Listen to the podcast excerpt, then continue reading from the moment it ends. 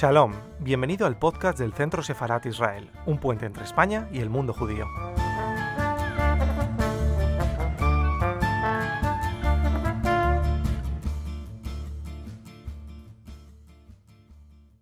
Buenos días eh, a todas y a todos, buenos días a las víctimas, buenos días a las supervivientes, buenos días a las autoridades, Estamos hoy aquí en este acto de Estado conmemorativo del Día Oficial de la Memoria del Holocausto y de la Prevención de los Crímenes contra la Humanidad. Estamos aquí eh, como miembros del Gobierno de España. Un 1 de noviembre del año 2005, la Asamblea General de Naciones Unidas designaba el día 27 de enero Día Internacional de la Conmemoración Anual para la Memoria y de la Memoria de las Víctimas del Holocausto. El 27 de enero, como bien saben todos ustedes, no, fue una, no era una fecha cualquiera. En esa fecha, pero en el año 1945, se produjo la liberación del último de los campos de concentración nazi que se encontraba todavía en funcionamiento, el de Auschwitz-Birkenau.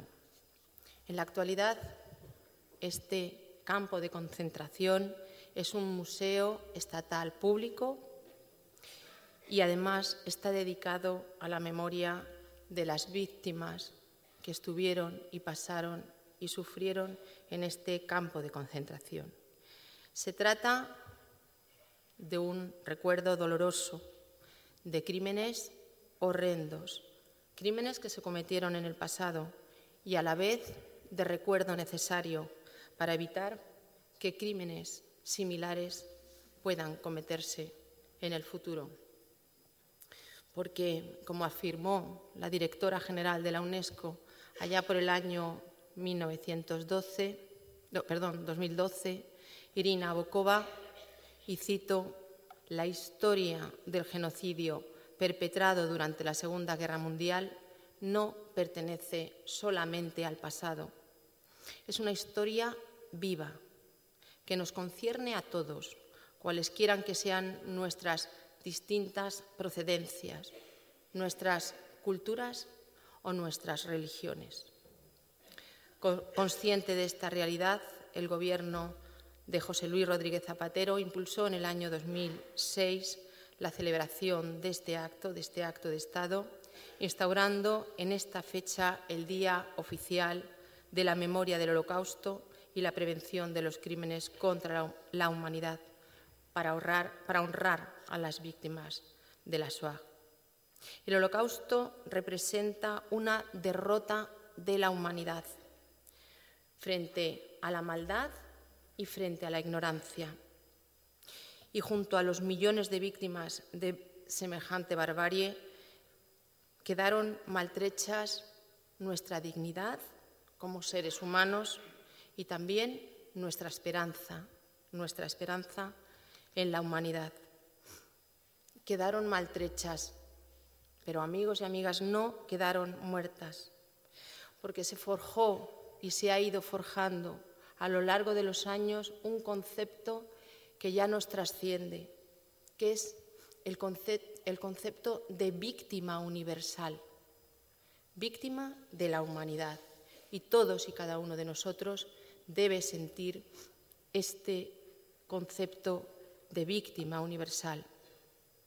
El mundo reaccionó, el mundo dijo un contundente nunca más nunca más vamos a olvidar, nunca más vamos a hacerlo para que no vuelva a repetirse aquello, aquel holocausto, aquellos crímenes horrendos.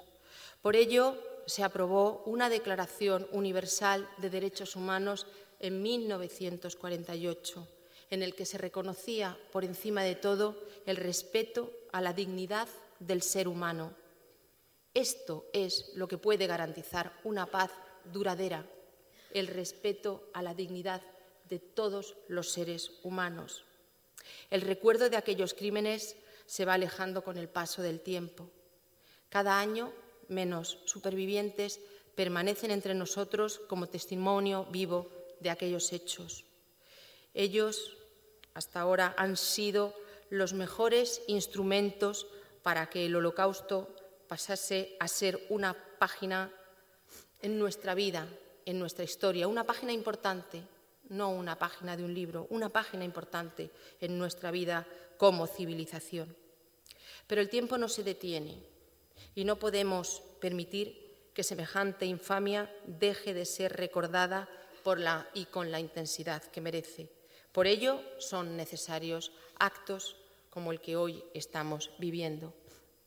En un momento en el que los populismos, la antipolítica y la radicalidad empujan para llevarnos a épocas que no queremos repetir, se hace imprescindible más que nunca recordar cuáles son amigos y amigas, las consecuencias de dejar que se nos gobierne sin, sin razón. Nunca nos, nos perdonaremos si privamos a las nuevas generaciones del conocimiento de lo que pasó en sitios como Auschwitz. Nunca nos perdonaremos si permitimos que el negacionismo consiga borrar de nuestras memorias las consecuencias de uno de los capítulos más oscuros y horrendos de nuestra historia. Nunca nos perdonaremos si no somos capaces de recoger el testigo de aquellos que sufrieron tan terribles hechos y que con generosidad nos hablaron de ellos en lugar de intentar borrarlos de sus mentes. La memoria es la única garantía de no repetición pero no solo la memoria individual, sino la memoria colectiva, la memoria colectiva. Estimados amigos, fue Simone Bale, superviviente de Auschwitz, quien dijo, y cito, Nuestro legado está en tus manos. La tarea de vigilancia es tuya.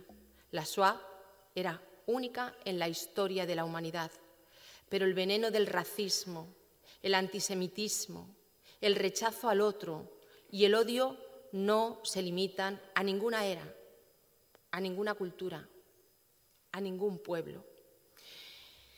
En tiempos de amnesia histórica, de apuesta y de puesta en duda de proyectos comunes de la posverdad, del descrédito de la palabra y de las apelaciones a las soluciones simples para problemas complejos, el mensaje de Simone Bale está más vigente que nunca. Hoy más que nunca debemos de permanecer vigilantes y seguir recordando las tragedias del pasado. Un recuerdo en memoria de las víctimas, por supuesto, pero también como lección de aprendizaje que impida repetir los mismos errores que avergonzaron a la humanidad por generaciones. Mientras lloramos y honramos a las víctimas pasadas del Holocausto, también debemos rechazar la normalización presente de cualquier forma de odio que genera amenazas para la paz. La exacerbación de prejuicios y sentimientos racistas, la identificación de grupos como los otros, los estereotipos, la estigmatización y la deshumanización acaban por conducir y por empujar a actuaciones violentas, porque las catástrofes provocadas por el ser humano no son accidentes de la historia, sino que pueden y deben ser evitadas. La prevención del genocidio y de otras atrocidades masivas debe empezar con la detección de las señales de alarma, pues ninguna sociedad está definitivamente protegida frente a la sinrazón. Estimados amigos, durante más de un año hemos podido visitar en Madrid, aquí en Madrid, la exposición Auschwitz no hace mucho, no muy lejos. Al, final, al finalizar el recorrido de la misma, se despide al visitante con una reflexión de uno de sus supervivientes más conocidos, Primo Levi. Me gustaría concluir mi intervención con sus palabras, reivindicando la necesidad de actos como el que nos ha reunido hoy aquí. Cito, ocurrió. En consecuencia, puede volver a ocurrir. Esto es la esencia de lo que tenemos que decir. Puede ocurrir y puede ocurrir en cualquier lugar. Muchísimas gracias.